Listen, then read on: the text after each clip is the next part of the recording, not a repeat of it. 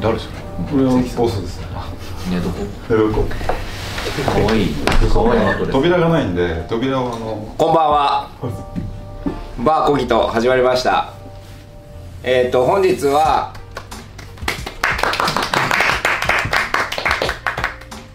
海外の映画館の商談から帰ってきまして、その報告を、えーしたいと思います、えーよろしくお願いします。まーすまあね日本映画を世界のミニシアターへの合言葉で始まったはい。この企画で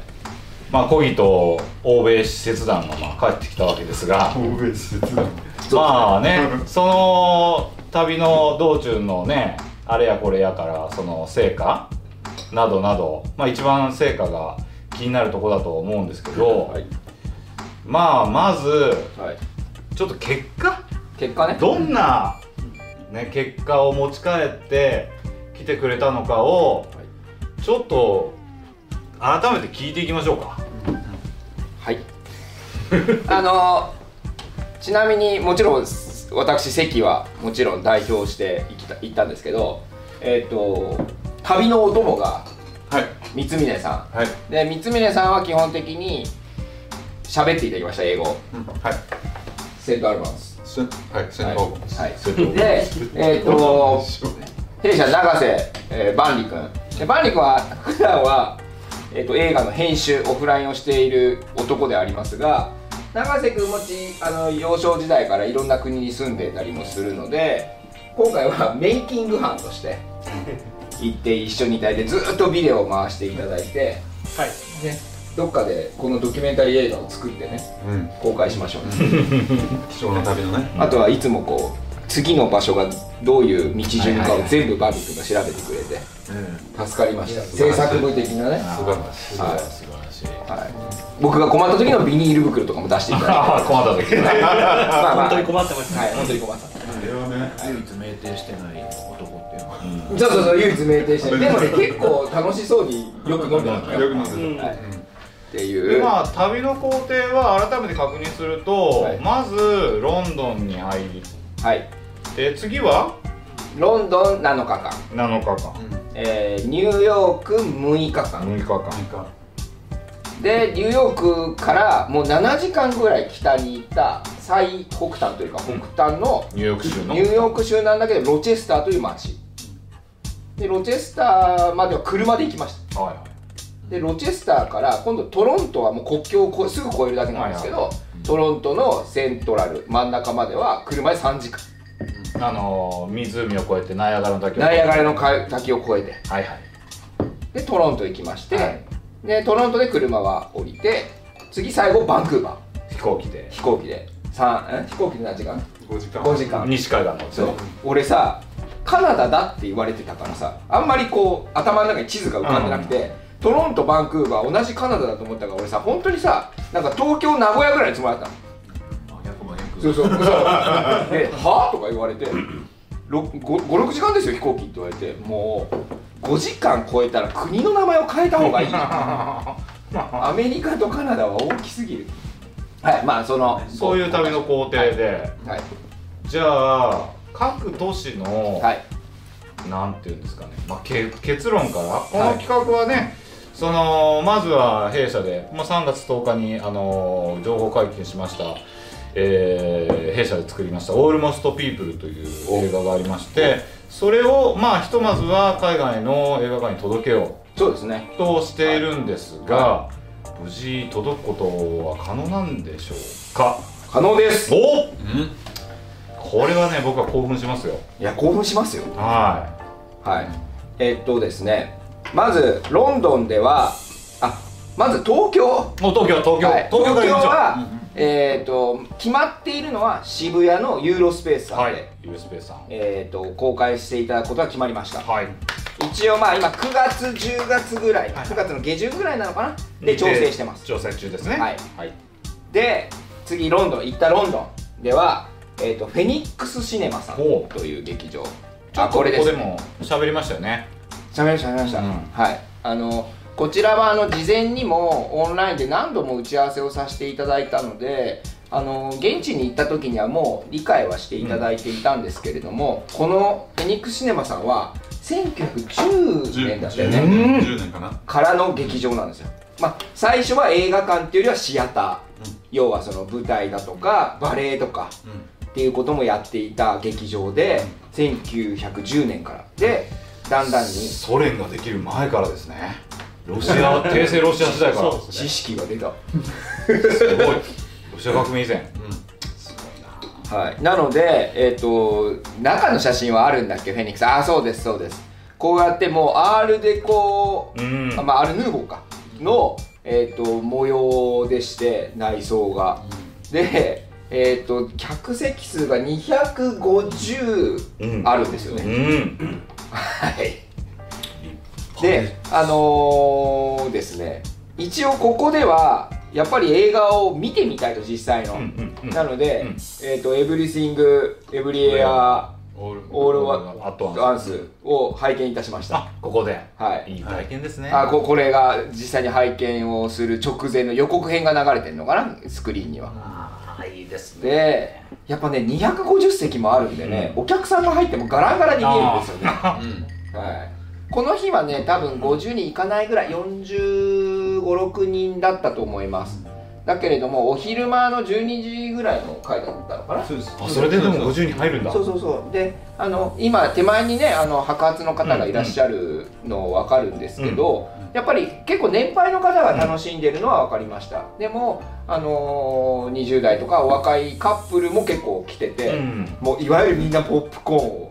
あいいですねでこのフェニックスシネマさんはポップコーンも自家製であはいはいはいであとビールとか、うんあのなんていうんですか、えー、とお菓子とかも、うんうん地元のものをあのなんていう産地、えー、と地場産業というか、うんうんうん地元で取れたクラフトビールとかを販売してくれててなんとかこう地元の企業を映画館にこちなみに、、はいわゆるロンドンのピカデリーサーカスう、はい、一番真ん中ですね渋谷みたいなとこかな。渋谷みたいなところ、うんから電車でどれぐらいなんですか、えっとロンドンってよくゾーン1ゾーン2って言うじゃない、はいだからまあ、まあえっと、山手線の中とかはい外って意味だよね、はいはいでここのフェニックスシネマさんはまあ山手線の外ぐらいかな、うん、だからゾーン3って言われてるところのじゃあ高井戸ぐらいかなまあ高井戸とかあ といどっかい池袋とか池袋池袋かあー山手線まあいや山手線の中だけど池袋はあのちょっとイメそーのジとしてそうそう渋谷を中心とするならばまあ電車で15分20分近いねそうでもロンドンってさそうもっとギュッとしてるじゃない真ん中がそうそう東京よりもだからゾーン3になるとちょっと遠いねっていうふうにみ地元の方は言うんだけれども僕らからしたらまあそれは別にそんな遠くないというかじゃあそのフェニックスシネマさんがあるところにはまあその地域の特色があるってことだよねそうですそうですまあちなみにロンドンは結構近くでもその地域地域のクラフトビールがあったりとかそうですそうですそうですうんそういうのを取り入れてるってこと、あのよく言うさカムデンタウンってあるじゃない、はいカムデンのすぐ脇ぐらいなのおおいいですねはい、で、えっとイーストフィンチェリーっていう駅なんですけど、フィンチェリーロード、うんでなんかまあフィンチェリー地区っていわゆるなんだっけ日本の駐在の方たちが住んでいた地域なんだって、うんだから結構日本人も多く住んでるから、僕らはあのーそこにある日本食レストラン屋さんとかにもうん営業しに行って、なるほどなるほどね集客新規のねそう新規の集客フェニックスシネマ行ったことない日本人がそうですね行ってほしいっていうことでっていう動きもしましたが、うんフェニックスシネマさんでは、えー、とやっていただけるとのことです、ちょっとね諸条件はいろいろあるんですが、うんはいちなみにあのーおどうしようかなちょっと、まあ、せっかくロンドンの話も出たから他にも映画館に行ったんですよね来ました、うんで、はいなんかあのーなんだろう失敗成功みたいなうん話もあると思うんだけどどういう温度差なん温度感だったんですか支配人たちはああどうまあ行ったところで言うと、まずさっきのピカデリーサーカス、んまあ、メインのうんその、渋谷みたいな場所に近い、えー、とプリンス・チャールズ・シネマそううんですよね、はい多分清高さんも知ってますよね、はい、昔から、うん、はいあそこに行った時は僕らアポはなかったんですねうんどうぞでそうで関さんとちょっと行ってみようかってなってで行ったところ、まあ、すマネージャーさんはいないわけじゃないですか、うんで、えー、とカウンターにいらっしゃる女性の方にお話をして「まあ、カクカクしかしがこうだこうだ」って言ったら「お it's fantastic」って言われたんです よ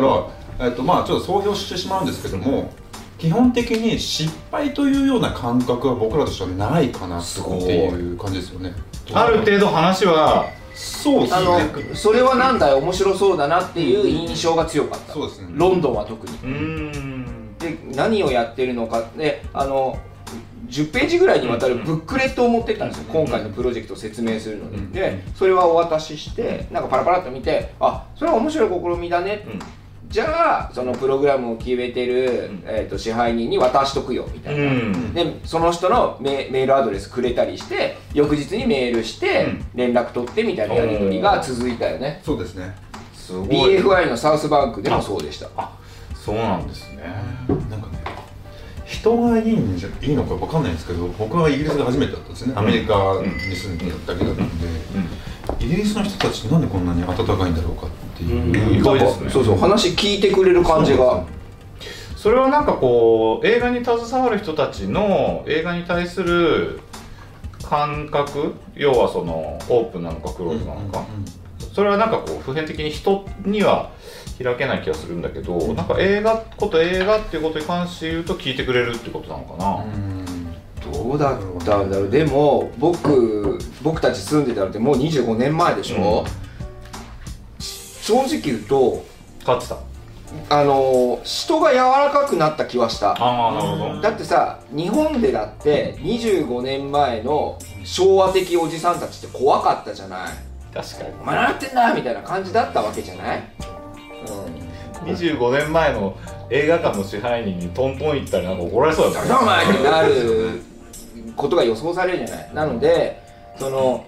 やっぱりそれはどこの国でも一緒で、うん結構人に対して、なんかその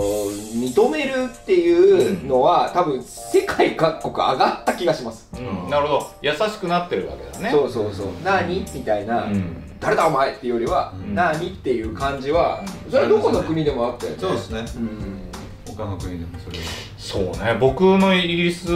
の印象で言うとやっぱりちょっと結構冷たい部分はあったから、うん、ああそうですか意外でしへた、うんそうですね今回冷たさはゼロだったよね、うなんんかいや本当にあの、例えば地下鉄とかでうんちょっとメイキングの映像を撮ってたりしてでもあの他の通行人の方々ああえて僕が撮り終わるまで待ってくれてたりとかうんなんか気使ってくれるんですよこっちはそんな必要性ないのにとか思いながらもうなんかそれくらい国民性なんですかねなんかね温かかったさサービスがあったというか、なんか大都市には結構やっぱそういう傾向にあるんだろうね、特にねかもしれないまあ、田舎はちょっとわかんないけどだってあのなんだっけえっとディナーをご,、うんあのご馳走いただいた方たちの名前読み上げ動画を毎日やってたでしょであの学生時代によく行った中華街のワンケイはいはいはこれもあのイギリスでは一番有名な中華料理屋さんなんですけいど世界で一番サービスが悪い悪いと言われておい店でるすねだからもうこうやってねこうやって投げられるとこなんですけどサービス良かったもんね変わったっていうよねそうじゃあいいですよだからワンケイがサービス良くなったらワンケイの意味がないってみんな言ってて友達たちもイギリスのうんああなるほどねそうだからね本当に良くなりましたよなるほはいなんか日本っぽいのかなって、どまあそれはなんかあ昔るからね昔からうんなんかお表面優しいけど、ね、世界で一番冷たい人間が日本人じゃん、シシビアさはあるよね人を受け入れないっていうかねそういうのに似てるところある、まあまあちょっと雑談はまあ後々に置いといたとしてそ,、こからニューヨークに飛ぶわけじゃないですかはい一個イギリスに戻っていいですかあで劇場の話で言うとせえっとごめんなさいプリンス・チャールズ行って、うん BFI 行って BFI ベビーファイサウスバンク行って、写真出るかなそうねこれが BFI サウスバンクっていう BFI っていうのはブリティッシュフィルムインスティチュートっていうもう本当に世界で一番古い、うんフィえっと映画の、いえっと協会らしいです、はい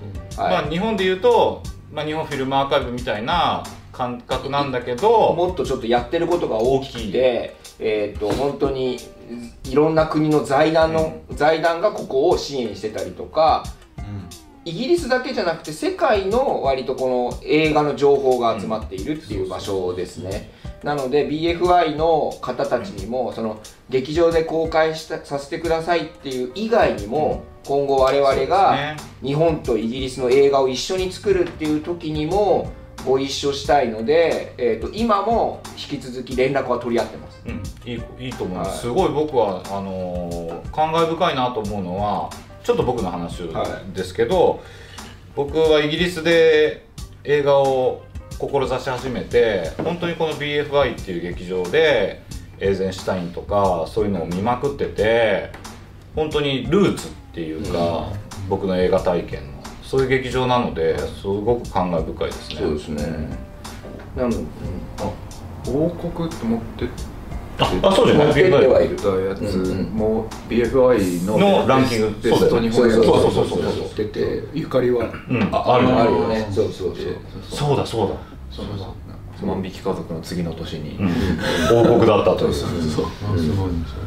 そうだねだからまあここは本当に憧れの地でもあるし、ここで上映されること以上にここと関係性を作ることがちょっと今後のうちの課題かなと思う、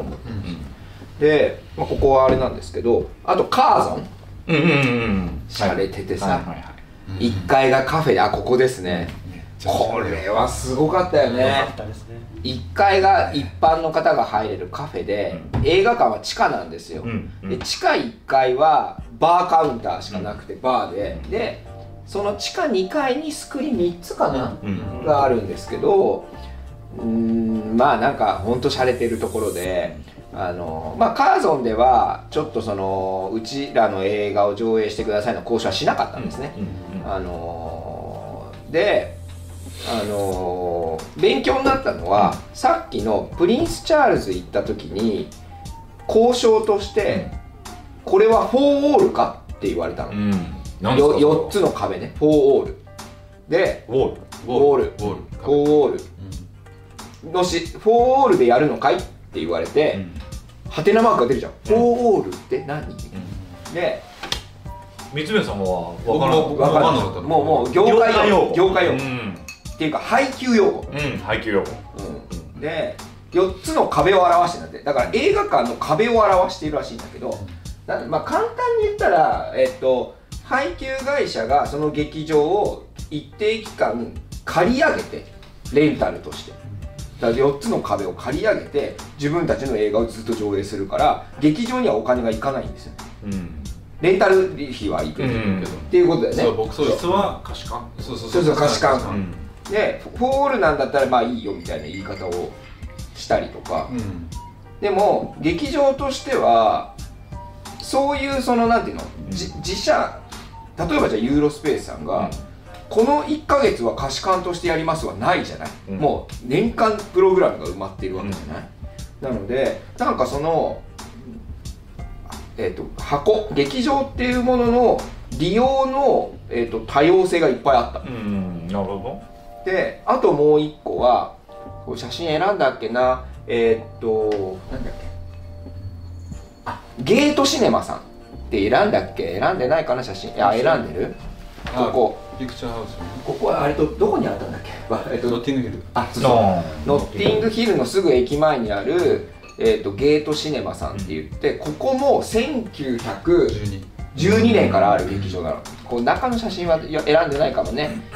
でさっきのフェニックスシネマさんみたいに本当にアール・ヌーボー調の、うんえー、と劇場でここも200席近くあるのか150席ぐらいあるんだけど、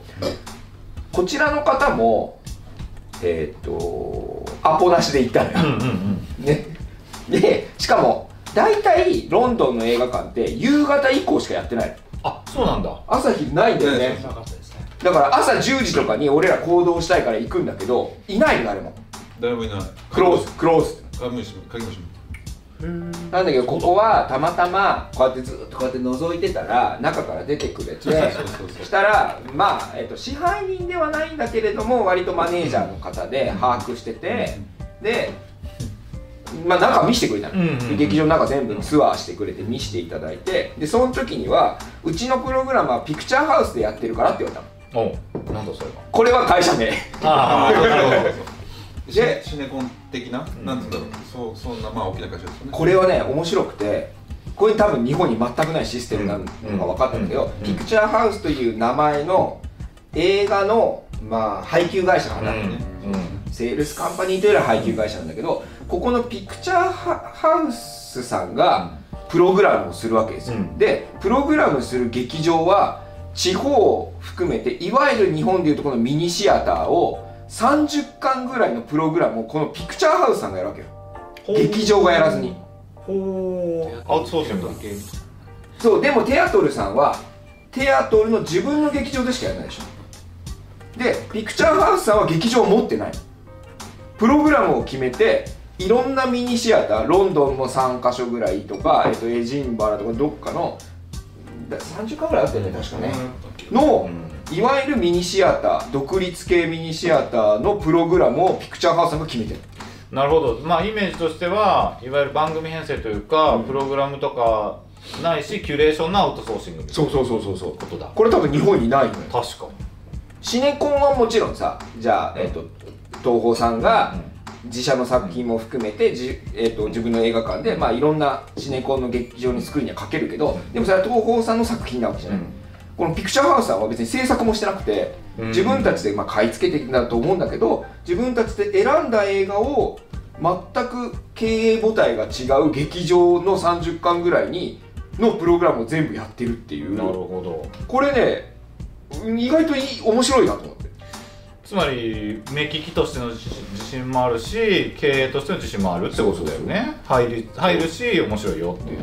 だから劇場さんもそのピクチャーハウスに任してはいるんだけれどもでもさっき言ったように朝から晩まではなくて、うんそのやっぱ夕方夜の多分2枠を任してるってことなんだとああ思うんなだよるほど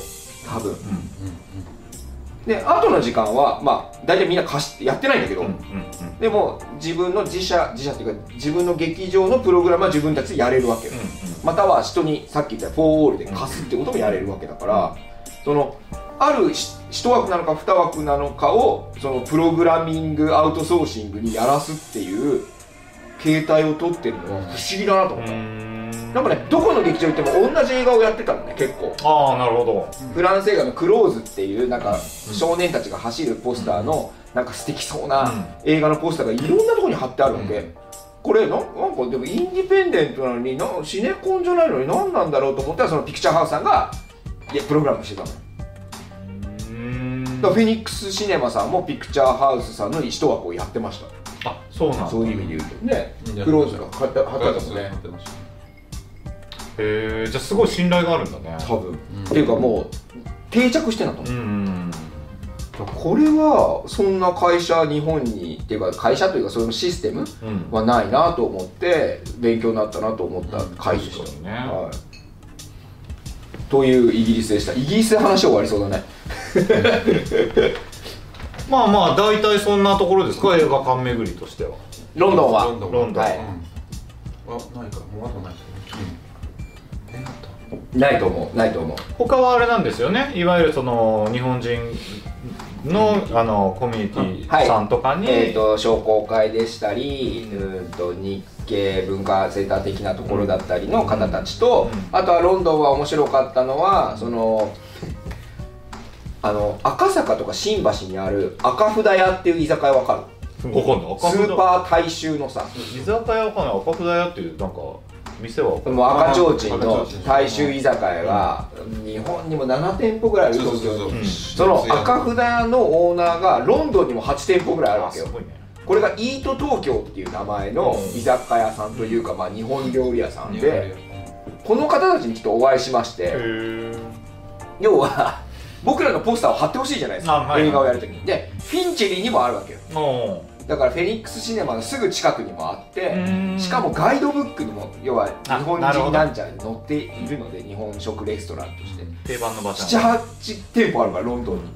うんなのでそこの、えー、とオーナーの方とお会いして喋ったらなんかすごい気に入ってくれて女性の方だったんですけどもうぜひって言ってで2023年のガイドブックをちょうど今新しく作ろうとしてたらしくて、あの日本から映画プロデューサーが来たってことを載せていいかって言われて俺の写真を載せることになったらしいあーいいですね素晴らしい海外で活躍する日本人ああいい ねやっぱりなんかそういうのもなんか優しかったんだよね、でもその人も日本人じゃないのよ、うん日本あのお奥様だったんだけど、うんお父さんはその日本人なんらしいんだけど、アジア系の方でねそうですねでもなんかすごい喜んでくれて、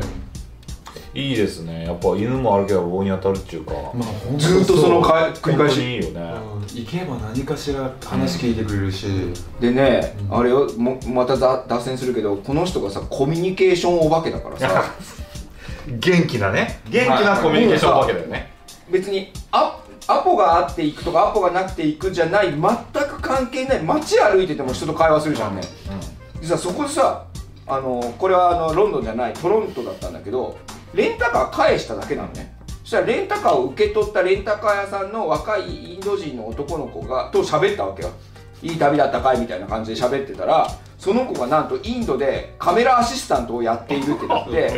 で僕が参加してた監督は多分インドでも映画館とかは知ってるからっつってまた連絡先交換したりとかしてさっき連絡してたよねそうそうそうインドにうんコミュニケーションお化けいや、まあ、インドの缶が開くとね またそ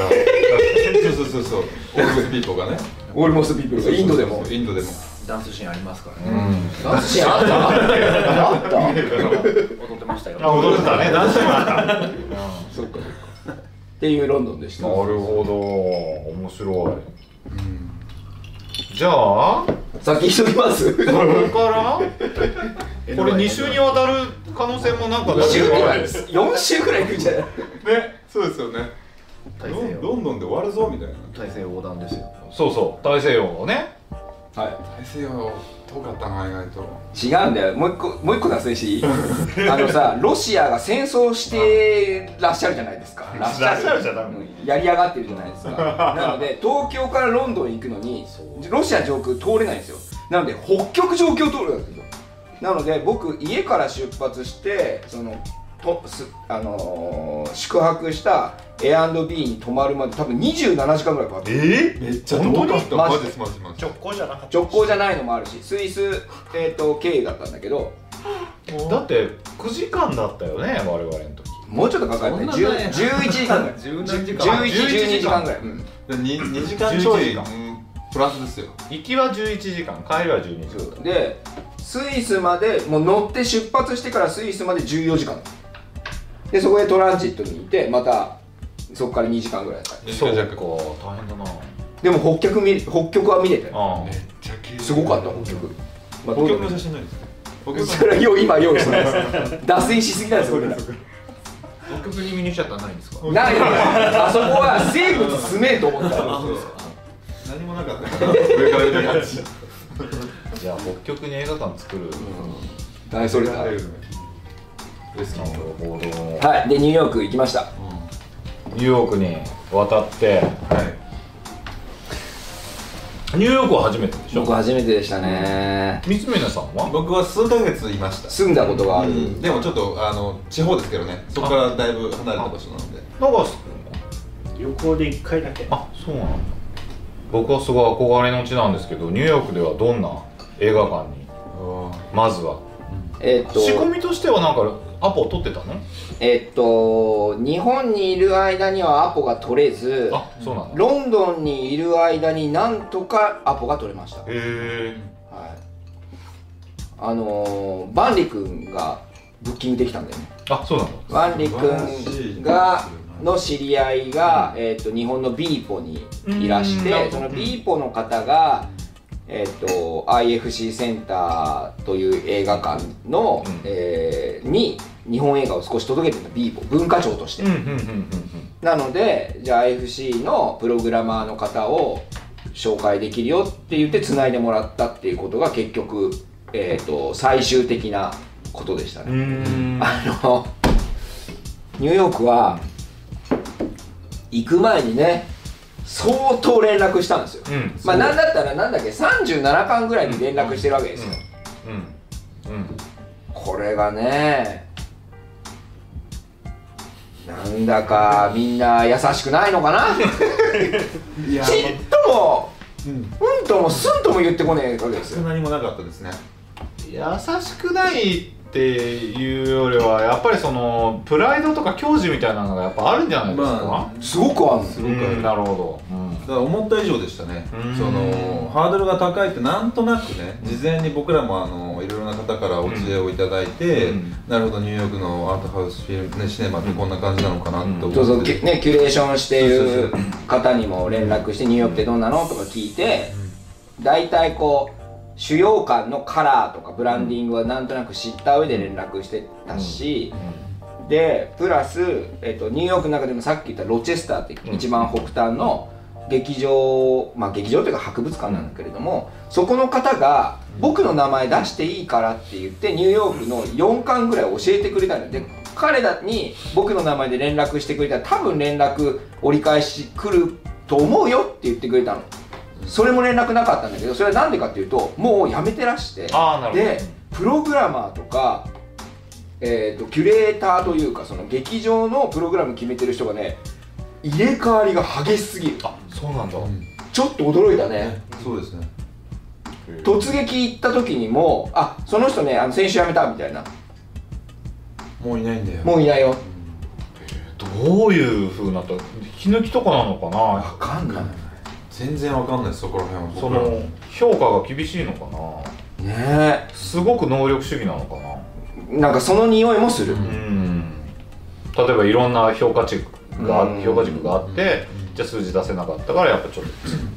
まあ人もね多いだろうしねそうそうだからちょっと思ってた以上な競争という世界なんだなと思ったなるほどそうですねまあその見方を変えれば健全だとも思うし、はいそういう競争原理が働いてるからこそすごい映画が生まれてくるっていうかそうそねうえタクシードライバーというとかさあの他にもニューヨークの、ねえニューヨーク派の人たちは素晴らしい人たちがいっぱいいるじゃないですか。うん、だからこそ憧れるんだけどやっぱりそれだけに競争原理が激しいのかなちょっと思った以上だったうーんなるほどそれを肌で感じてきたんだねうん、で居心地いいか悪いかで言うとあんまり居心地は良くなかった個人的にはね街のですそう街もそうだしそのそうね街のでそんなに勝者じゃなかったか勝つ方ねう勝者じゃなかったらここにいちゃダメなの感が強いんだよ全てんになるほどだから多様性とか言ってないんだよあいつら、ニューヨークはそれっぽいよ ねうん、スーパーヒーローここに残れるのはう選ばれた人だけだよっていう感じがすごく強かった僕はでロンドンから行ったから余計に確かに確かにまあちょっと緩いもんねそうそう厳しいなみたいなそうロンドンはロンドンの結果がねやっぱりある程度良かったそうそしういろいろうん話できたしあじゃあこうグラフで言うとちょっとこうなるわけだそうそうあれ明らかに俺のテンション低いもんねニューヨークなんかどこ行っても「あああ誰お前」みたいなああいやそのつもりでしたようんもちろうんんだってアポなくて行ってるし何者でもないわけじゃないだからそれはそのつもりなんだけども、ロンドンが結構受け入れてもらってあなんかいけるかもって思った矢先、うん誰お前みた いなねいや話だけ聞いてよみたいなねそうだよねうん結構すごかったよねで光峰さんが、うんそのちょっと高春をうん空港に迎えに行かなきゃいけない日があったから、ん僕と万里君だけで動いてる時間もあったね、うん半日、うんで日本人の場所に行ったのうんうんうね、んなんだけれども日本人の方もそうなわけよ、ああなるほうん、別に日本人同士だからって「何何話聞こうか」じゃなくて「だからは?」みた いなすごいあのマジでもう全部だよもうねアポがない以上どなた様もお断りっていうのがもどそううそなのんだ中に通してくれなかったやばかったよねあのもうロビー前受付前でちょっと兄さん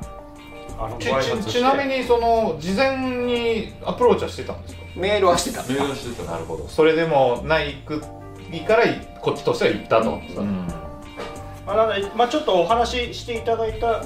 ところもありましたけど、そうそうもうもちはいろはんいそそれだけじゃないからねうん優しい人もいるよねもあればあの、まあ、ちょっとあの担当者もいないので私残念ながら人間への警戒度もちょっと違いますよ ねまあまあそういう歴史都もあ会るだしからな いろんな人がいるからねまあいろいろ事件も起きてるうんそうそうそうまあそれもあるとまあテロリストとかに対してもまあビビってそうねそれもあるかもしれないねわけじゃですか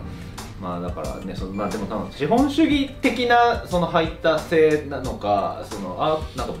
画壇みたいなそういうなんかこうあでもね両方ある感じがしどたっちなんだろうっていうその美術界みたいな感じのそれもある気がしコたミュよニティにいない人たちはちょっと相手にしないみたいな、うんそれはねあったかその日本人のいわゆる文化センター的なところに行った時に、うんまさにその話はされたそのやっぱりうん日本ということかニューヨークってことじゃなくて世界の一番が集まっているから別に日本人だからって迎え入れないよっていうことをはっきり言っ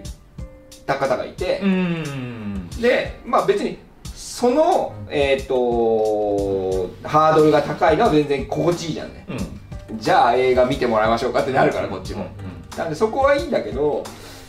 なんかね資本主義方向の排他的方な感じがちょっと、うんあんまりまあ気持ちよくはなかったかな、うんなるほど、うん、なんかちょっと抽象的な話になるけど多様性がないってさっき言ってたけどでもそれはある種の多様性一つの多様性だと思うわけ、まあつまりそうね勝実態はわかんないよ、勝者に例えばその人種のバイアスがかかってたりっていうね性差のじバイアスがかかってないんだったらさすごい平等だから、そうだったらいいなと思ったけど、そうだね街自体が敷居を上げて商売してる感じうがんします、それそれそれ世界の中でもそのなんかそうだね敷居が高いまあそれがブそれがブランドになってるのは確かなんでもちろん僕もだからこそニューヨークで上映したいって思いじゃない、うんうんそうだね、うん、じゃあその、えっと目が肥えている方たちが僕らが作った映画を見た時に何を言ってくれるんだろうっていうのが一番勝負したいところだから、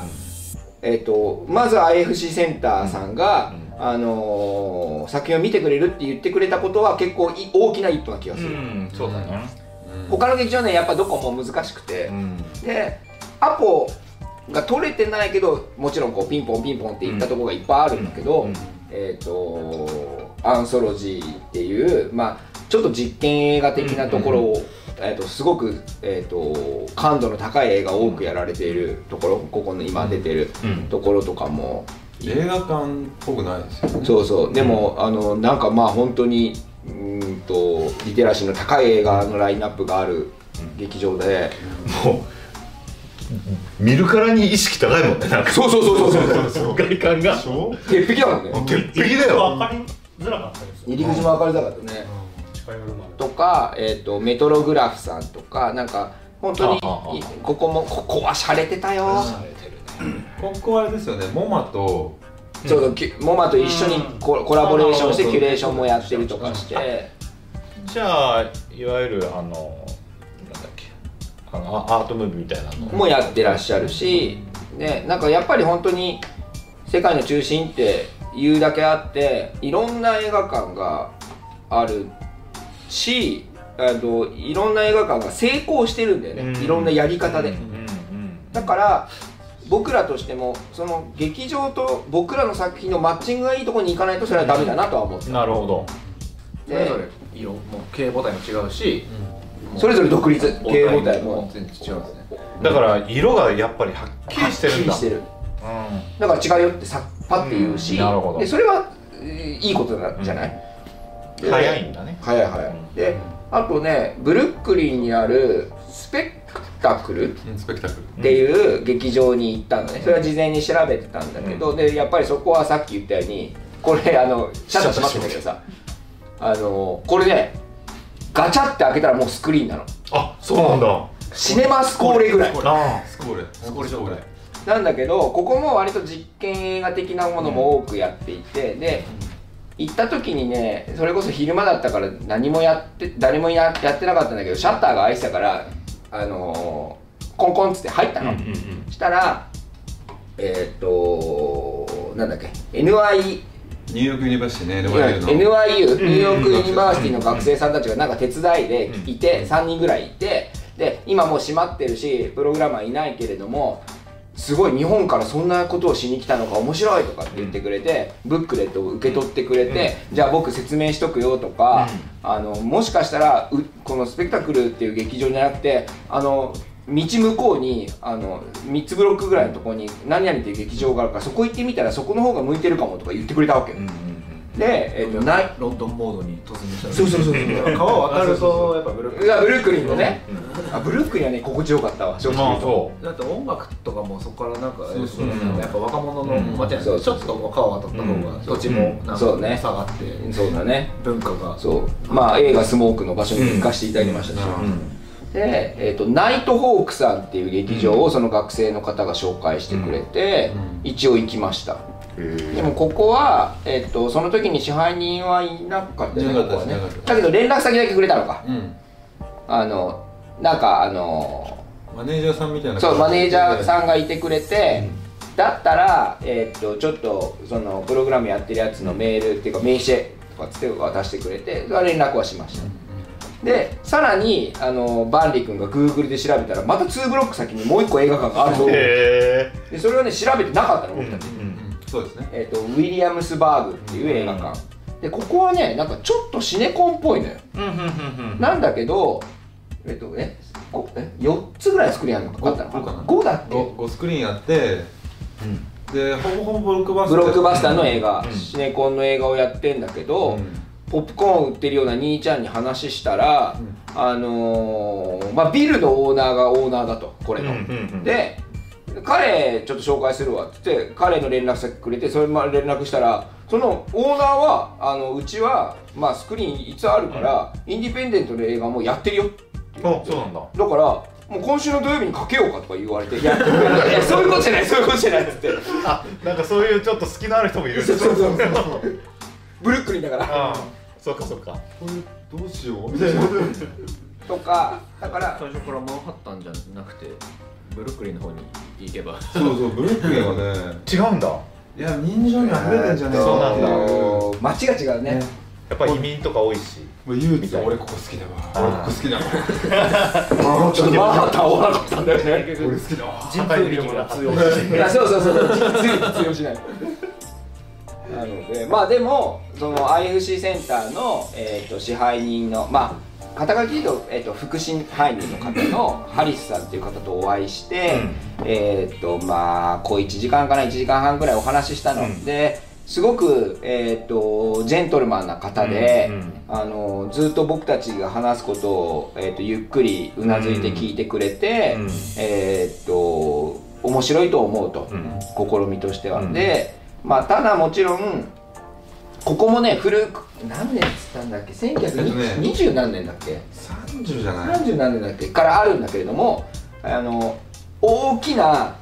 ス,、えー、とスクリーンで、えー、とシート数も多かったのを、その上下になってたものを、えー、とニューヨークそれが多いらしいんだけど1個だったものを分けて、うん下の階2階の別スクリーンにするっていうのがやっぱ多いみたいで,、でここの IFC センターさんも5スクリーンあるのようんだえっと50人ぐらいの席座席のスクリーンもあるし、うんうん一番大きいので150とか200とかだそったのぐかな、らいうんですねでだから本当にえっ、とニューヨークインディペンデントの中心地ではあるんだってうんあ IFC はマンハッタンですかマンハッタンマンハッタン思いっきりマンハッタン、うんでえっ、となんか文化レベルの高い人たちが結構行き来する感じの、ところで、えっと本当に現地の、えっとニューヨークインディペンデントの方たちがうん通うような場、うん映画館、うん監督さんたちもねで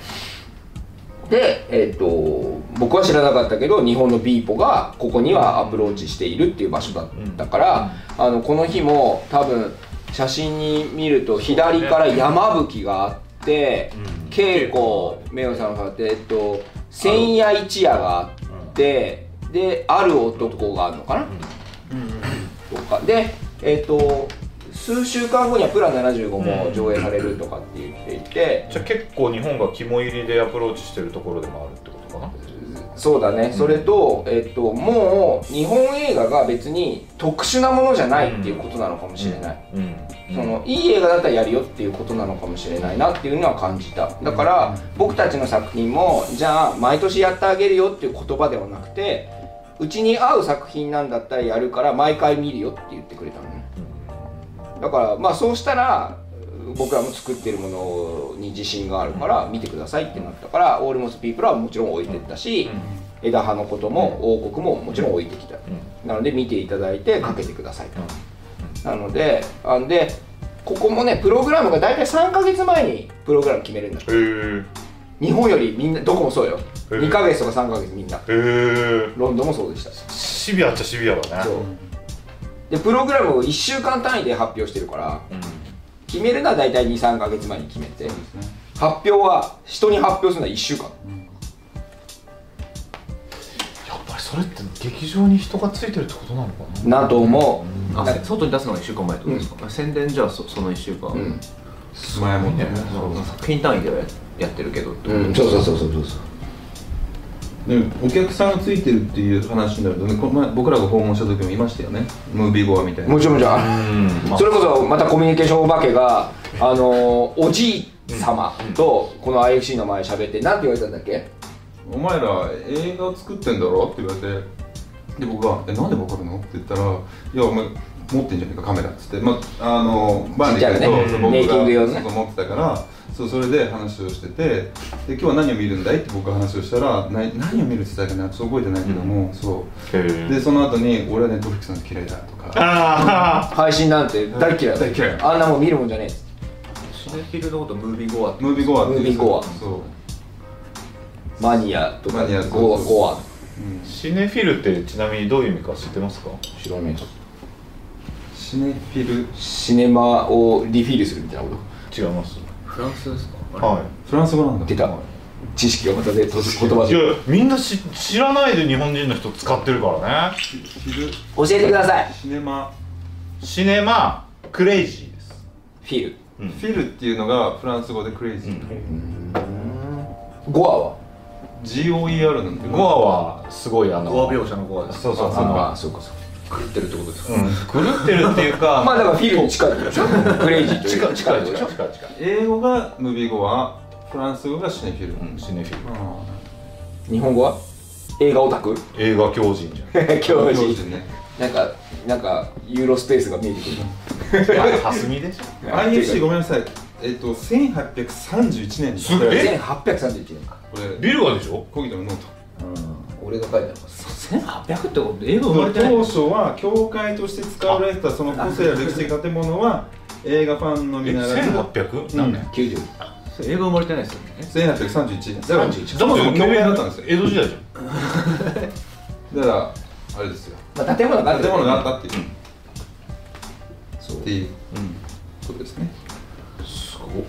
なので、まあ、IFC の方とお話できたのは嬉しかったし、で、あのニューヨークはその出発前にも今ニューヨークに住んでいるあのとある映画「ほのかボーイ」っていう映画で一緒にスタッフだった、えー、と女性の日本人の方がずっとニューヨークに住んでいる方がいて。彼女が結構じゃあニューヨークだったらあの手伝うよって言ってくれて、ここの劇場行けばとかって結構言ってくれたのね、でしかもえー、とブルックリンで、えー、と配給業を営んでいる日本人の方、うん日本人の方ともう一人の方2人でやってらっしゃる配給会社があって、えー、とそこの方が要はその各劇場の支配人の連絡先とかも教えていただいて。で連絡することができたんだけれども、まあ、結果で言うとまたその方も辞めていてとかっていうのがううんんぬんあって、まあ、最終的にはその B B 法から教えてもらった IFC になったっていうだけなんだけれども、あのーその配給をずっとブルックリンで20年ぐらいやられている方ともお会いしてうんお話ししたんだけれども、やっぱりその。どこの劇場も本当にシビアだし、うんそのなかなかそのなんだろうなえっとコネクションというか関係性がないままはやっぱ無理よっていう話をされていてやっぱりその敷居が高いからせっかく来るんだったら事前にあの連絡をした方がいいとか要は連絡もなしにピンポンするのはやめとけみたいなことを俺だぞぶうん、そんなニューヨーカーはそんな暇じゃないみたいな野蛮人かそうそう野蛮人でニューヨーク学ではそれはダメみたいなことをいっぱい言われてそもそもお前らピンポン押さずに来たやんけと思うけどな、うんあれなんですか戦争の話ですかいやいや黒船その時代のやつと比べると難しいけどペリさーをでわわしらペリーやでその情報があったから、その準備はできたので、うんでそのさっき言ったブックレットも、うんうんうんえー、と彼女からするとこんなに長かったらみんなやっぱ見ないから、うんもっと簡潔にして本当に何がやりたいのかだけ書きなとか言われて、書き直して届けてとかっていうのをやっていて、なのであのすごくそのお二人にお話を聞けたのは結構役立って。なのでさ多分 IFC の方とお話しする時にもあなるほどちょっと気を気をつけて喋れたっていうなるほどなるほど、うんっていうのはあるのでそれはすごく感謝だったかなで、ね配給業をそのブルックリンで20年やってらっしゃるっていうのも、もっともっと話聞きたかったなと思ったりしながら、まあその関係性が必要っていうことで言うならば、まあ、今回が関係性のねスタートだからね、そうゼロそうですねゼロ地点、それは大事にちょっと続けてそうそうそいうきたいよね仲良くなりたいというか、で僕は 無謀にピンポンするタイプだ けどでもそれは関係性を築く俺の一歩目のやり方なので、うんうんこっから先の話だよね関係性を築けるかどうかっていうのはね、その入り口の話じゃなくてね別にビーボだって別にその、ま、窓口っていうかその一緒にやる分にはいいいいんじゃないんですかそもちろん今後もビーポさんの通してやれるんだったら別にそうそうで僕初めてし知ったからそのビーポがそういう動きもしてるんだってことを、最近去年ぐらいから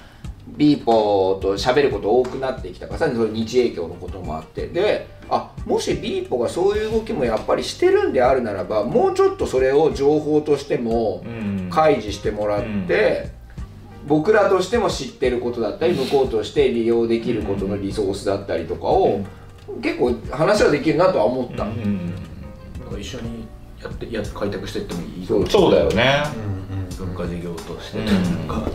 ある種そのリソースはいっぱいあってもねそのフットワークみたいなところがもしかしたらちょっとこちらで担ってあげたあ担っても、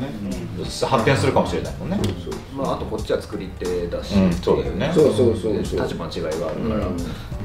そうねそれはもちろん公の方があの劇場にとっても信頼もあるだろうから、じゃあ日本映画をビーポの枠として届けるっていう風に多分なってるんだと思うんで、でえっと、今朝もあの石川圭監督と「ある男のポスターありましたよ」っつってメール書いたら「ああの文化庁のことで連れあの持ってってもらってるみたいですね」とかって言ってたから、そのやっぱりそういうことをしているんであればなおのことをいなんかこう僕らが絡めることは絡みたいなとはちょっと思ったね、そうね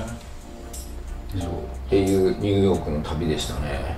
でそこから車を借りそう車借りてでもまだニューヨークの旅なんですよこれそうです同ねじニューヨークなんでそニうューヨークってでかいんですねでかニューヨーク州だもんねい6だって7時間車で行くってさ大阪大阪超えるぐらい超えるぐらい神戸が同じ東京って言ってるやん、確かにやっぱりスケールが違いますねそうですねそうだからちょっとニューヨークの本当のセントラルの、あのー厳しさを味わいながら、うん車に乗って7時間北上して、うんロチェスターという町に行きました、なるほどでこのロチェスターっていうのはもともとコダックフィルムのうんうんうん創設者うの、んえー、と別荘があったりとか、あうとんえー、とゼロックスとかある、うんうんあのデジタル、でとかそのいわゆるまあなんていうのああいうメメディアのうん創世期の人たちの工場があったりとかっていうあの場所なわけあと別荘地でもある、でいわゆるメディアっていうと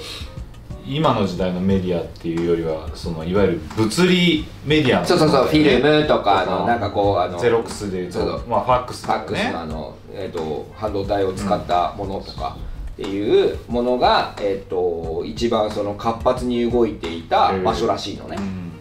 ウィキペディアで調べたといやそうねで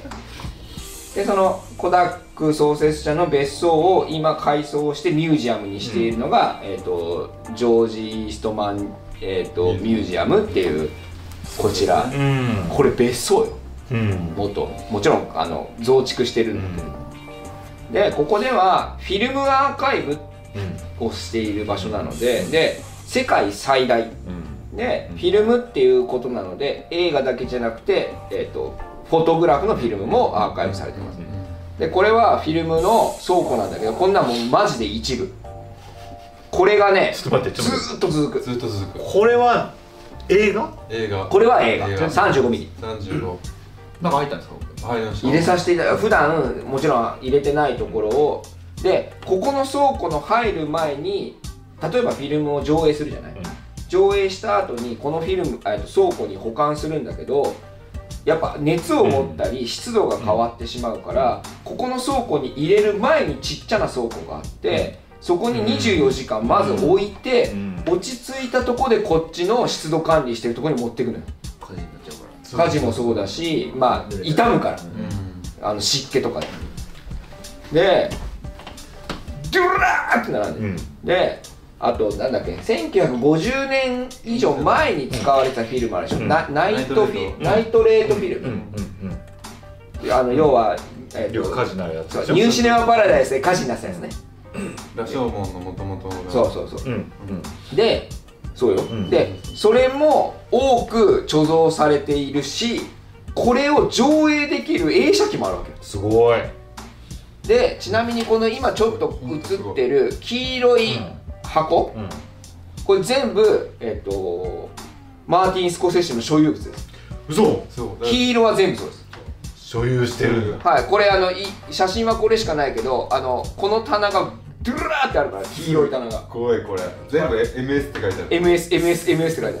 ある少しずつ結構そういう事業やってるんですえっよとね、財団を2つ持ってるって言ってらっしゃいましたねあその奥の黄色も全部スコセッシの所有物ですなんか今今村翔平とかをなんかやってはいそうね、コレクションね、してたよだねか。らコレクションを全部ここに置いてるんだそうなんだ。すごかったここはちょっとなんだろうこんなとこに俺いていいだろうかって思うぐらいあの本当に規模が大きくて、うんなんかここ最近は毎年インドからの留学生が来てここでが学校もスクールもあるねあもちろんそうそうそう教育機関でもあるからフィルムについてまあ保存ことについてまあ出ると言ってましたねフィルム保存についてのインスティチュートみたいなそうそうそうそうフィルムアーカイブだかフィルムアーカイブだったってことですよねらの最高峰だから歴史保存みたいなことですよねそれをコダックの創設者の別荘がやってんだよ場所としてい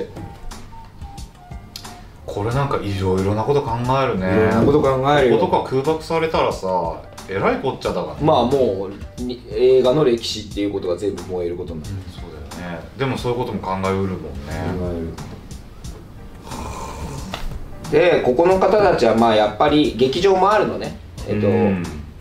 えっとジョージ・イーストマン・ミュージアムっていう名前でその隣にドライブ、えっとなんだっけドライ電車やったドライデンシアターっていうスクリーンがあるうんっていうやり方なんだけれども、あのまあ、もちろん非営利なんだよね。うんでただ、えっと、もちろんその映画を上映してで500席あるのちょっとここをもし自分たちの作品で埋めようとすると僕は何を宣伝せすればいいのかこれはうん500もいやかここで上映できたら超嬉しいよもちろんこんなでかいとこで。ただしなんかこうじゃあ誰がさん30人しかいませんでしたにはちょっと ねえ普段は企画上映とかはやってるそのうだし国立フィルムアーカイブみたいな、んそうだねあとそれこそ夜の1枠とかうん夜の2枠とかしかやってないうん毎日やってるんうだっ毎て日はねやってはいるんですけどなんかどっちかっていうとその要はその映画館としてお客さんを招いてうんぬんっていうよりはやっぱりアーカイブ的な方向の会話うんあ資料ある万里君うんありました周りに人住んでる1日住んでるはい街は街なんです町は町ま、町あこれ一プログラムスだケジュールああドライデンシアタースクリーンそうかそうかそそうちからスタ自体がま町だもんねそうですうんえっ、とこの週は、日曜日と月曜日は上映一切ありませんうんあそう日曜月曜がお休みなんだうんうんうん常にでどういう見方あ一日一枠やってうんまうす、んうんうんうんいやもう在対談まあそうですそうですてかまあミュージアムだよね博物館、なのでこの博物館でオールモストピープルかかるんだと思うとちょっとなんかもぞもぞするよねあこれマイク・ニコラスの「バージニアルナ怖くないでしょえでもそれこそ石井さんの映画とかアーカイブされてないんですか さすがあだから僕としては僕としてはオールモストピープルをやった暁にはここで石井特集でしょうん、そうだなそんなにいいことはないねぴったりじゃん、そうただあのロチェスターの一般の方たちがちょっとひっくり返るんじゃないかまあそうでしょうねでもそういう場所でした、うんなのでここの方はこのなんか日本の、えっと、映画祭に出したりするような映画ではなくて本当に日本の町場で作ってるインディペンデント映画をプログラムできることはすごく意味があるしやりたいっておっしゃってて、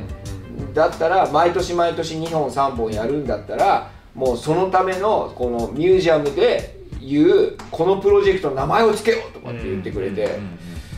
それニューカウンターヒーローじゃダメですかとか思いながら そうこのあ日本の感がもっとあった方がいいけどそうそうそうそうもうちょっとパッと分かるもの、うんそのジャレットさんっていう館長さんっていうか支配人でもなんかすごく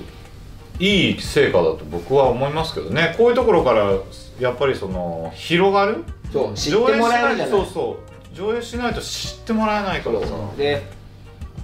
きっと僕はそれをアメリカの方に聞いてないけどニューヨークのマンハッタンの人にも聞けてはいないけれどもじゃあそのイーストマンミュージアムグラインシアターでやるやれた映画っていうことが何かこう意味を、うんあの普通のニューヨークの映画人たちが意味があるのかないのかもやっぱ今後聞きたいんだよね。うんそうだね僕もやったよってなるんだったら嬉しいし、じゃあそこにやっぱり肩を並べる一歩でもある気はするのでここでやれることは本当に非常にいい意味があるんじゃないかなとは思ってるちょっとそのお客さんに楽しんでもらうっていうこととちょっとまたうんベクトルは違うけれども、 2013年の「ベル」っていう映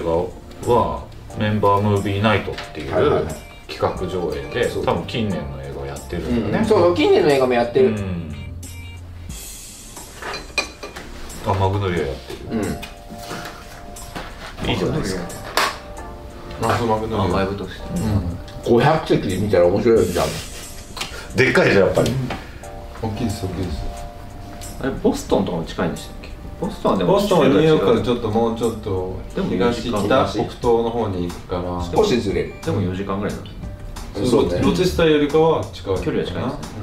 みんな結構浜口さんとかマリコさんとかはボストンに留学してたうんかああそっかそっからなんかまあハーバードうんそうですでねなんかあまあ学生街だもんねまあそうです他よにねもなんか結構そうレベルが多いってういうんハーバードも劇場あるんですようんうんでボれストンそうそうそう連絡しましたもんねうんボストンだから今回はもうボボストンはじめそのサンフランシスコロスとか、まあ、ソルトレイクとかも含めてちょっとい行けなさそうだったから予定としてはなのでじ次回だよね次回うんよりやっぱり深淵なるアメリカへロスは開けたいじゃんねううんんサンフランシスコロスそうだなでももちろんボストンもシアトルとかもそうなんだけどだからまあ調べても劇場はピックアップできてんだけどうんちょっと今回には間に合わなかったかなって感じ、そうですねろいろありますよねシカゴとかねあそうシカゴもそうおもろい街あと僕はソルトレイクはあのトニー・タキタニでさあの三段性映画祭に行ってるのああそっかそっかそっでかちょっとやっぱ憧れがあるんですよねソルトレイクでやれることにいやーそうですよねサンダンスと耳ありますしそうサンダンスの場所でやりたいじゃんねサウスバイオはどこでしたっけオースティンオーステンテキサステキサスうん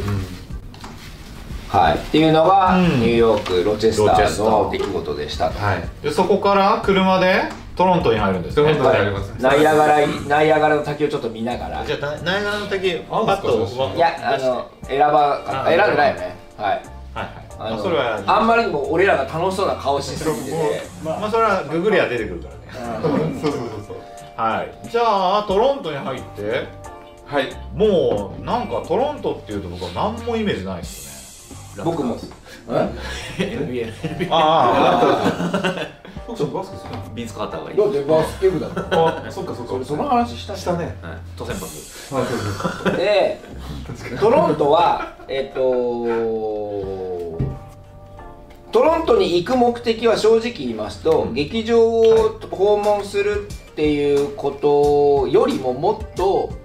今弊社が関わっているうアメリカの合作ドラマがトロントで今撮影中なんですよ。うんで割と大きな規模のものでそのまあ本場の撮影の状況、うんプロダクションオフィスの構え方、すえー、とセットステージの構え方、オープンセットの構え方などをやっぱ視察に行きたかったんだよね、なのでこの劇場の交渉の旅とはあんまり関わってない高春も一緒に同,、うんあのはいはい同行してで高春がその作品のラインプロデュース日本側のラインプロデューサーだったので、そこに訪れるちょっと目的が強かったので、うんうんそこは行きました、うんうん作品名も絶対言えないし詳細も全然言っちゃダメなんだけどあのー、かなわんなと思ったことはいっぱいありました、うんあの美術のいわゆるステージに組んでるセットっていうのは、それは別に日本で組むのと、まあクオリティはえっとクオリティっていう意味はそれは作品ごとに違うし美術デザイナーによって違うから何とも言わんけれどもそこに、えっと別に得意的な変化はなかったうんこれはまあ日本でも組むなと普段、うんうんうんそのえっ、となんていうのゴージャスさとかはちょっと別にしたけど別にそれは日本でもレベルとして一緒のことをやってるなとは思ったんだけど、うんとにかく何が違かったかっていうといわゆるその作品を制作するために整えるべきファシリティがちょっととてつもなかった、うんなんか東京ドーム1個全部その作品のためにあるみたいな感じなの、うん簡単に言うと、うんそれが作っもともとそういうステージなんですそれね全然要はトロントの中の撮影所っていうのがもう埋まってて無理だからいわゆる日本でいうとこの日通さんの物流倉庫みたいなところ、あでその倉庫を丸々一棟本当に東京ドームぐらいあるまよあねもう本当にうん過言ではないに一作品分のステージが4ステージぐらいあったのいやステージの方だっがその中にあるし並行して組めるんですねでスタッフルームもそこにあるし大道具倉庫衣装倉庫持ち道具倉庫何々倉庫何々倉庫あとセキュリえっ、となんだアカウンタント,、うんえっと税税税理をやってる方たちも全てがそこのオフィスの中に入ってるわけようんで監督の部屋えっ、となんだショーランナーの部屋、誰々の部屋って一個一個個室もあるし、うんで全スタッフがそこに集結しててで全スタッフがおのおの車でそこにやってこれるうんだって車の台数で何台止まるんだろうっていうのをさ、うんじゃあ日本でさその規模を引き受ける時に全員車で来ていいですよをさ用意できないじゃない、うん土地がねえから、なのでその物理的な凄さと普段彼らはこれが当たり前なんだとするならば、もうちょっと合作を引き受ける時にちょっとこっちから言う言葉が変わるなっていうことが正直だった、あれが当たり前なんだとするならばなるほそれはできませんよの話じゃなくて、それを求めてるとするならば日本だとこういうふうなやり方があるけどっていう提案の仕方をしないと、それは話ができないってなっちゃうそうとかストレスになるだろうなと思う、向こうの。のえっとみたいなそうこっちがイメージしてるのはまあそうそうここんだけなんだけどっていうのをそうそう目で見て体感できたことはちょっと大きいかも、うんちょっとだいぶ違うようんでも日本でも同じ大きさの倉庫とか地方行けばあるもんですかちょっと無理だと思うちょっとでかす ぎるちょっと無理だと思うちょっとそこら辺の廃工場とかじゃ足んあ足んない足んない足んないマジで東京ドームをどこでも抑えれてますっていう感じなんかお台場とかにさなんかすんげえでけえだからヴィーナスフォートを抑えてますみたいなあ幕張メッセあそう幕張あそうメねマカッセルミッセを全部一作品のために使ってるような感じでもそれって膨大なお金になっちゃうもんねそう日本でもしやろうとするとねだからもちろん同じものを日本で用意できるとも思えないし、うんあとは彼らってアメリカからトロントに来てるんだけれども、まあ国 違うけど結局地続きでうん自分の車で来てるしスーパーに行った食材はあんまりアメリカと変わらんじゃんねだから生活のケアは一切いらないじゃん日本に来たらさ全員に車を用意してさ、うん全員に、えー、とトランスレーターうをん通訳を用意しないと何も買えないじゃない、移動も移動もそうそうそうなのであの同じ規模を日本で用意するっていうのは多分不可能だしそれに挑む必要はないと思う、でもあれを知った上で日本だとこういうやり方ができるよう提案することはちょっと意味があるかもしれうない、んなるほどねあれを持っての大体やんがねそうそうそうそう非常に大事かなと思うちょっとびっくりしたねねだから知ってよかった、うんもうびっくりしたもう最初言葉出なかったうわ、うんええ全員がそこにいるのもう作品の、うん作品の数百人が、え利便性もかなって合理的だしどこに行けばどういうふうに答えができるでんだろう電源のボルトど何ボルト落としておんねんっていうだからあそうそうなんだっけえっ、と今に日本語がちょっとおかしくなってきたえっ、と電柱からさえっ、と電源を下ろすじゃん地方ロケとかやってる時の、うんトラントランストランスを下ろすじゃないでそれもオープンセットでもトランスが一応下ろせるところだけどそれなじゃあ全然何にも足んないからそれそうプだロダクションオフィスで使うコピーとかそういうものしかないから結局まあバカでかいゼネレーターを呼んでるわけよコンボイみたいなのが来るわけ、うん全然舞台だけで半端ないですよだからその整えることの規模の大きさに驚いたうんうん舞台えしえ芝居を作る舞台としての凄さは別にさんそんなにレベルの差を感じなかったっていう感じかなだから視聴隊とかねあのー広報広報部隊がさ、あもうでも単純に国土の差ですよねそうそうそれもある だからえっとねプロダクションっていう役割の比重が強いんだと思ううんその例えば制作部とか演出部っていう言葉じゃなくてその会社というかそのこの映画を作るプロダクションっていう言葉の大きさが違うような気がした全員フリーランスなんだよその会社がないから、なんだけどそのうーんと衣食住を整えることの比重の大きさ、うんそのコストのかけ方も含めて、どうしてもそう僕は戦争を思い出しちゃうんだよそうなの野営ってことですかそうんだからう戦争のやり方だかねらそのどうし思想その国民性とか思想とかが現れるみたいなそうまあそうです ねどこ行ってもコカ・コーラの自販機があるっていうことがそれをやれるかやれないかっていうかまあ、うん僕なんかは完全にゲリラ戦闘員ですからリレー戦闘員いや多分日本がえっと日本が彼らに勝とうとするとそっちの戦略でしかないっていう気がするまあだからベトコンやめろ言葉言葉言葉ジャングルと泥沼に引き込んで、そうそうそうしかないですよね泥にまみれて勝つと、そういやいやでもまあいいやいやめとこうあでもトロントって街としてもっていうか映画祭自体は北米で一番ん評そうですね価が高いというか、まあ、その4大とか言われてるぐらいなんで、うんむしろあれなんですね映画の街ではあると思いますよあとね、あのーとある方が言ってたけどトロントの、えーとまあえー、と港というか大きな、えー、と湖があってそこの、えー、といわゆると都市開発しているところがお大きく大きくの意味がものすごい大きいけど、お台場全部ぐらいの意味なんだけど、が多分ね撮影所になるらしいのね。あそうなんだでやっぱりそのアメリカの方たちの制作するものをトロントで制作撮影をするっていうことが多分今後もっともっと増えるんだと思ううん今やってるその合作でもじゃあ、えー、とアメリカのチームのニューヨークだろうがロスだろうがどこの、えー、と都市だろうがの映画人たちが集まって作ってるんだけれどももうスタッフも足んないし場所も足んないみたいなのね。でその時にトロントって、まあ、国境すぐ越えたそこにあるのに、物価もやっぱりうんアメリカよりも低いのと,、えー、とスタッフも多くいる、あとは、えー、と何のジレンマもなく通貨でスタッフとやり取りできるっていう意味でおいて言うとたトロントは今後本当にもっともっと映画都市になるっていうのは感じた。うんあのトロントのね LINE プロデューサーの方も優秀な女性のそ方う素晴でらしいねね、うんいろんな作品をやってて、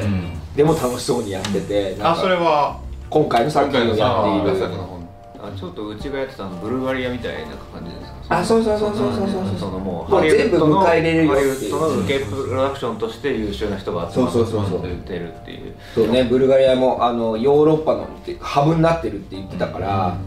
トロントは多分そういう場所なんだと思ったから、これはその僕わけ我々の映画を上映するとかっていうだけじゃなくてトロントの方たちともいろいろ今後接点があった方がいいんだなっていうのは感じた、で商工会の方たちもやっぱりそれをおっしゃっててあ本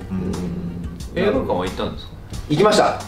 話戻ると、えっ、とレビューシネマさんというここもですね1912年かなそうかなどこもですね歴史が古いんですよねやっぱ日本は自信があるからなそうそれは大きい、そうですねうんまあ1920年代で全部ないもんねやけど話だったからねでこちらは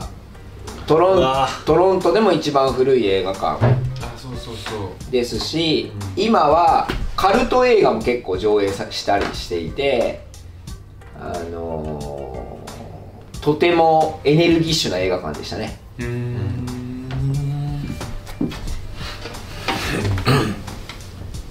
はいあのーこのレビューシネマさんでこのレビューシネマさんはそれこそ昼間行ったら空いてなくて誰もいなくて、うんここちらも夜2枠しかやってなかったのね、でじゃあって言ってトロントにある他の映画館を調べていってホッ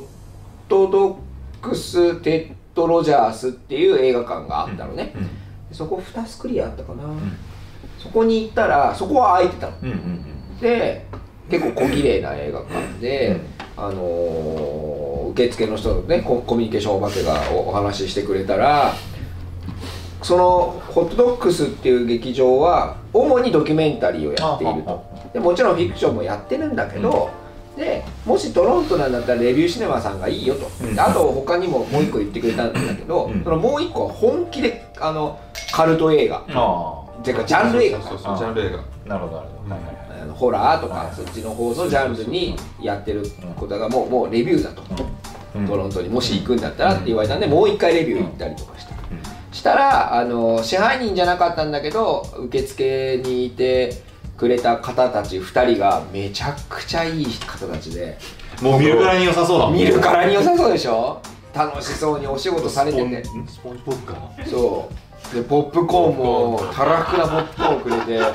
あのなんだっけあの甘いもんかけるかっつってかけてくれてあーでも家に書いたようなギークでしたねねああそそうすごい素敵なやつらだったよねいい感じのうそうメイクっぽいわいいっすよで彼らがえこの日何やったんだっけバーボーイえあアキラかあ秋だっけカーボーイビューアーじゃなあか違ったうっカーボーイビューあアップ夜夜でその今その時にかか僕らが行った時にかかってたのがまた別でけなんだっけアニメじゃなくて白黒だったよねなんだっけ好きすぎる違う違う違う違うえっとなんだっけフランケンシャインとかじゃなかったっけなんいかそっち方向じゃなかったっなんけかねそうちょっと軽くノスフェラトゥですか違ったな、なんだっけな。まあまあいいわ。で、あのーここで、あのーなんか SNS でも書いたんだけど、昼間にここのレビューシネマの前で、まあ撮影したりしてたら、本当に街のお若いカップルたち2人が、コミュニケーションお化けに話しかけてきて、なんだお前らあのフィルムメーカーかと、ででそうだよとかいう話をいろいろしながらしたら普通に「今日はあれレビュー何かかってんの?」みたいな「 今日の夜のプログラム何?」みたいああなで「ありがとうバイバイ」みたいいいねなだいいから感じだねそうなんかなう当たり前なんだなと思って映画で特別な感じじゃないんだよねそうそのそれはねちょっと憧れた、その時にもう一個言われたのは君たちがフィルムフェスティバル主催するのかいっていうのも言われたのカジュアルだねだからもっとで若日常的なの、若い子でしたからねん僕らより全然うんもしかしたら10代ぐらいの、そうでレビューシネマさんは、あのーさっきのナイスガイ2人とまず喋ってそしてブックレットを置いて我々は日本でこういうことしたいから来たんだって言ったら今日はちょっと支配人いないけど、明日のに昼間はいると、うんっていうからあの劇場は空いてないけど昼間いるって言うから、昼間行って、うんうんそしたらあの女性の方でお会いできて、うんで彼らがうんちゃんとブックレットを渡してくれたり説明してくれてたみたいだから一応なんか認識してくれてて、ただ彼女もちょっともう次の打ち合わせだから急がなきゃいけないから、うんあんまり話聞けないって言われて、もう立ち話だけになってしてで後でちゃんと全部読んどくから、うんって言ったら夜にはメールくれてああ本当あの見たわと、うん全部見て、あのーなんか素敵なものだから一緒にやりましょうって言ってくれたので嬉しいね今後、えー、ともうちょっと細かい話はもう一回お話ししたいんですけどまあトロントでこんだけ古いしかも街に愛されてる劇場でやれるのは嬉しいなと思っていますなでもさっきの連中なんか本当に石井作品すごい好きだとそうじゃんこ思うんだよこでサンダーロードとか見たいよねなんか絶対見たいよねちなみにこいつらと一緒にそう右側の人がネイトさんで左側がマイクさんなんですけど、右側のネイトさんはあれ着てるパーカーが伊藤潤二なんですよあこれ伊藤潤二なんだそうそうそうそう人気あるんだバシバシャバシャって書いてあるねそうそうこれもしかしてって言ったら「そう伊藤潤二」っつってだからさよく好きでくれたそうそうそうそうそうそうそ そううそうそう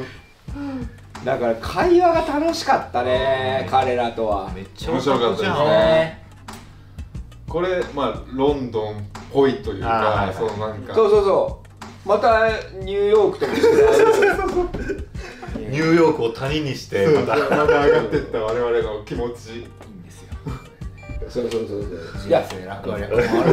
あるでしかもどこ全部一気に行ったかいはらいいちいち日本に帰ってこずに一気に行ったから結構各国の違いが見えたのは楽しかったうんそう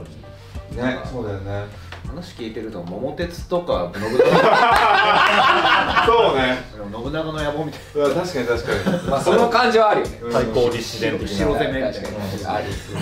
はいがトロントでしたなのでトロントは劇場2つですねうんでもたまたま行ったレビューがこんなにへー歴史もあって話も載ってくれたっていうのはまあ本当にい行った甲斐があった一番成果でしたね、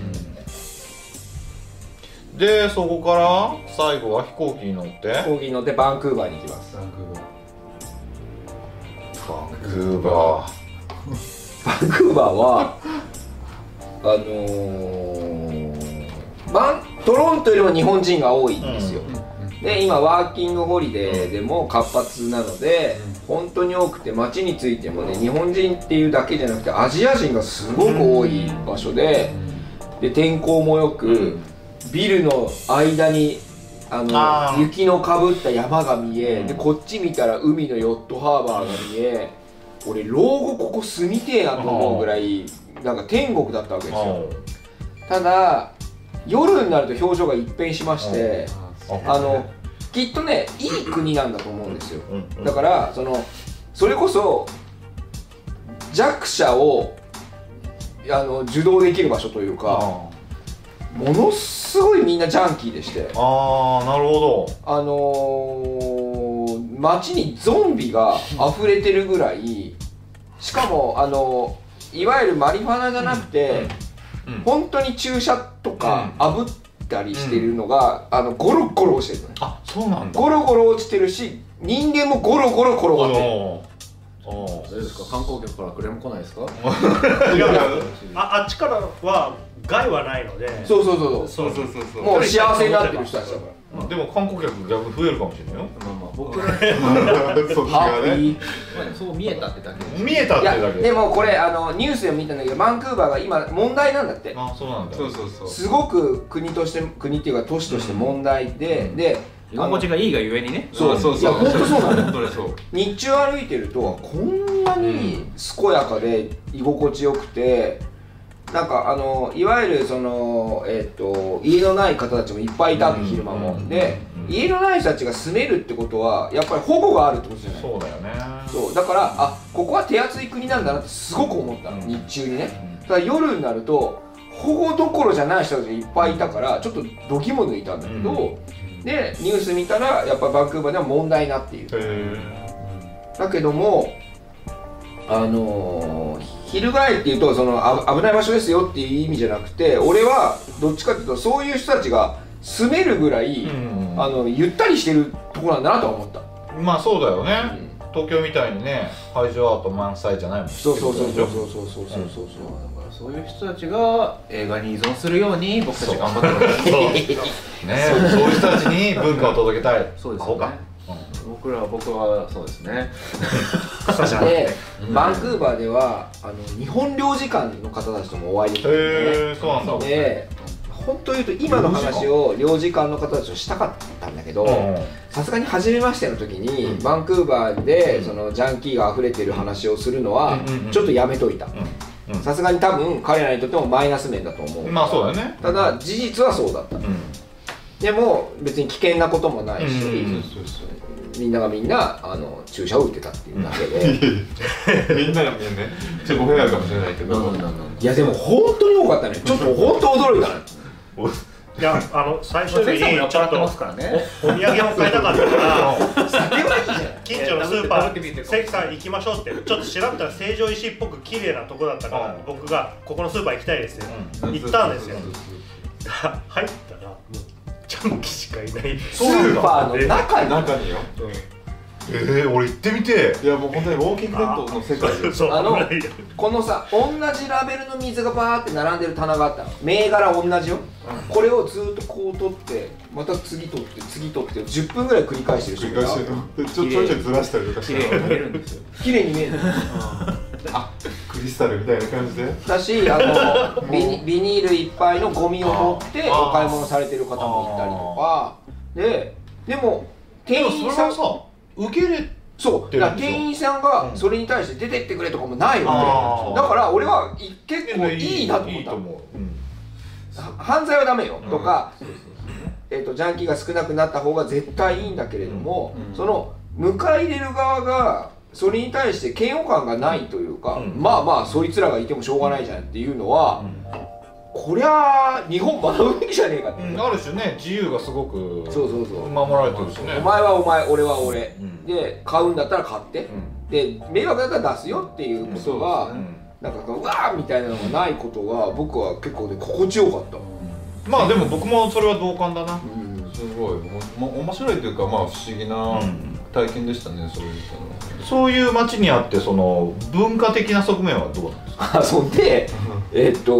とバンクーバーは日本にいる時から連絡を取っていたザ・シネマテイクさんという劇場に、えっとお邪魔しました、んでシネマテイクさんこの時期、えっと3月かなからずっと内装工事をあ大幅な内装工事をされているので結局今運営できてないんですけど、えっと3月下旬4月頭にもう一回再開するんですって、でここはえっとさっきの、えっとイーストマンミュージアムではないんですけれども、ここも、えっとカナダという国全体の、えっと文化支援で、えっと運営を行っている場所なんですそうなんだうんうんうんでこのビル全部も、えっと文まあ、日本でいうところの文化文化庁が建てたみたいな場所ああそうなんだうんなので、えっ、と映画だけじゃなくて文化芸術の、えっ、と発信地ではある。なので、えっと学校もあれば研究所もあるっていう場所なんですね。でそれこそ、えっといろんな映画もやってます別にアジアだけに限らずいろんな映画を招いて、えっと要は学びの場ということでもないんですけれども、えー映画っていうことの広い意味をここから発信している場所、うんなのでやっぱり、えー、とバンクーバーの中でも一目置かれているというか、だから領事館の方ももちろんあのシンバテイクがやっていることを、あの一緒にやってうん協賛したりとかしているし、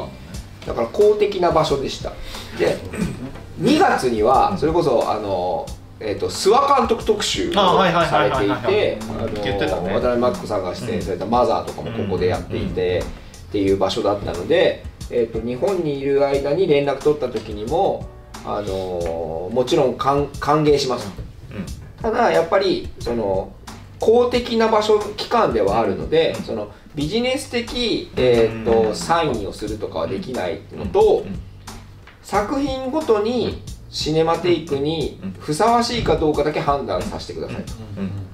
ただあの作品は全部見ることはやりますって言っていただいたのでそのニューヨークの IFC の1作品ずつ見ますよっていうこととまたちょっと違う意味の1作品ごとに。えー、とこれが、まあえー、と運営をされている方の一人ですね、あのだから一人がプログラミングしてるわけじゃなくてもう全員でやっているのはいはいはで全員で協議するんですよ、キュレーターがいっぱいいてキュレーターがちゃんといてっていうか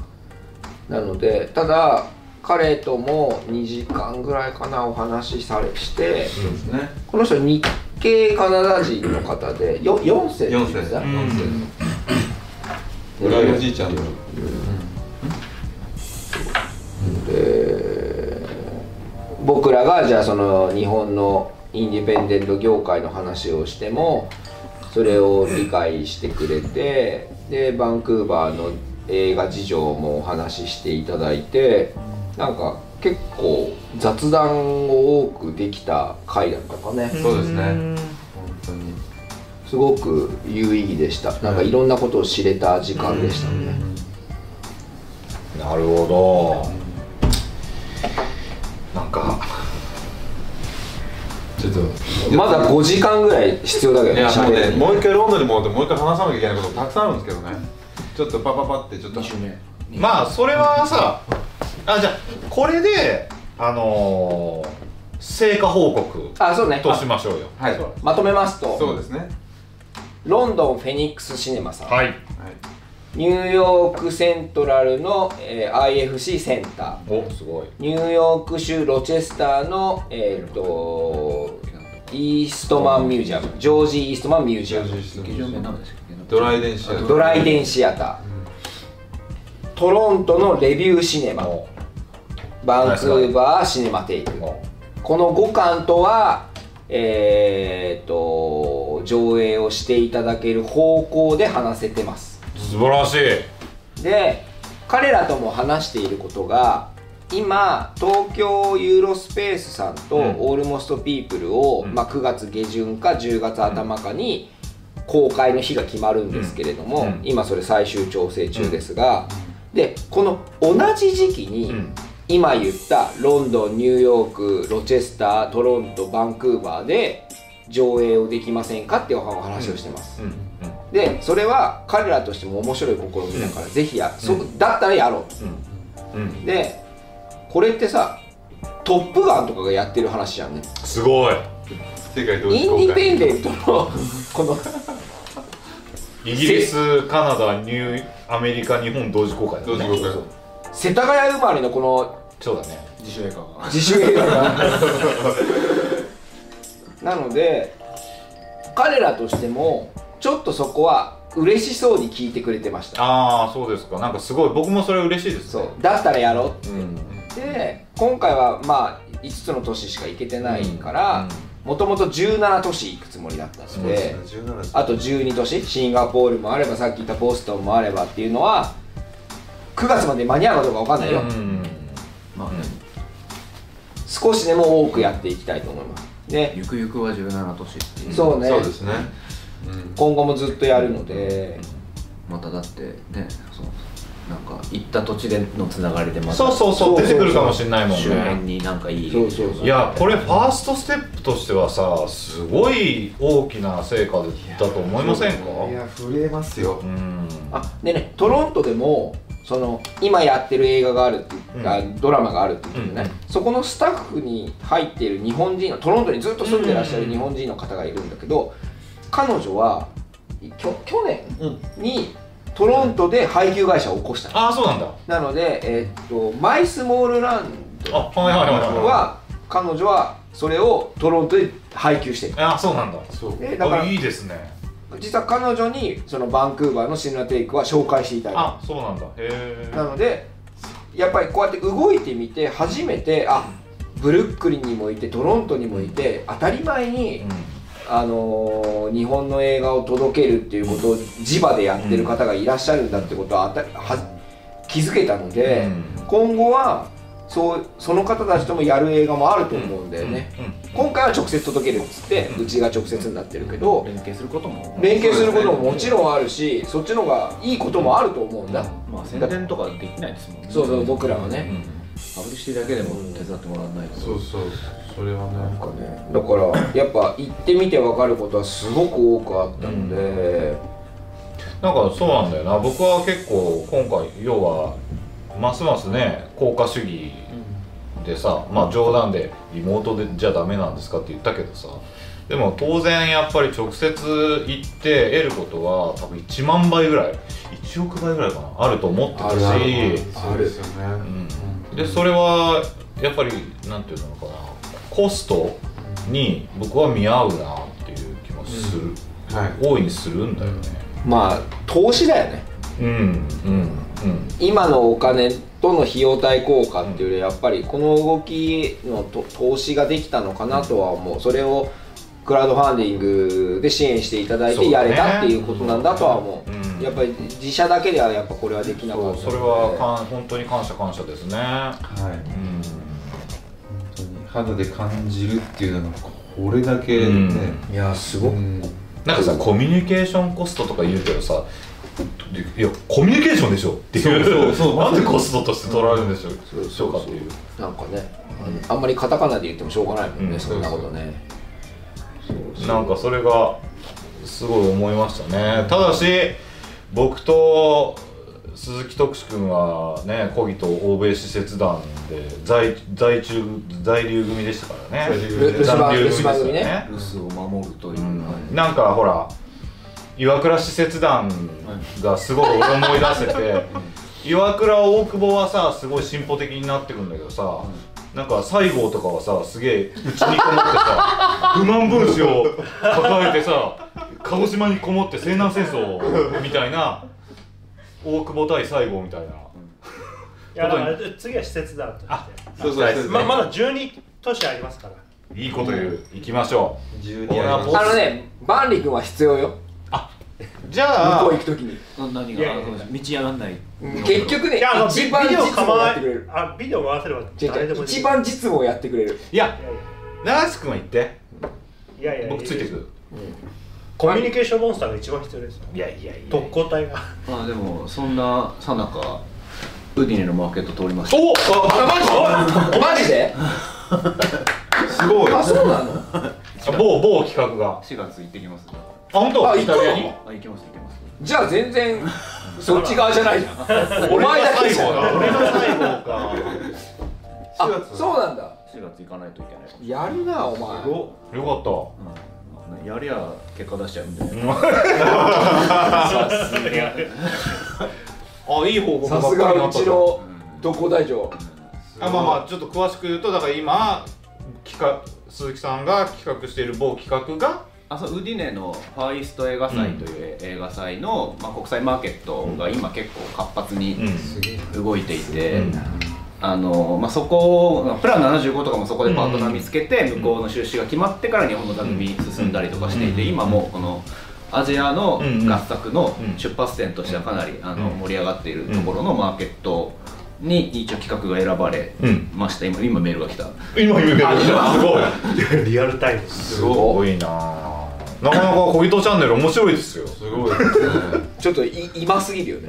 タイムリーだよねウジニアはイタリアですね次なるプラン75を目指してそうだねいやー面白いじゃないです今か回いろんな劇場各国言いましたけど今プラン75旋風ですよ各国はそうなんだそうどこ行っても支配人の方が、まあ、来月やるんだよとか数あの数週間後にやるんだよっつって楽しみなんだとああそうなんだうーんぱ日本アカデミー賞じゃ分かんないことがいっぱいあるんで すね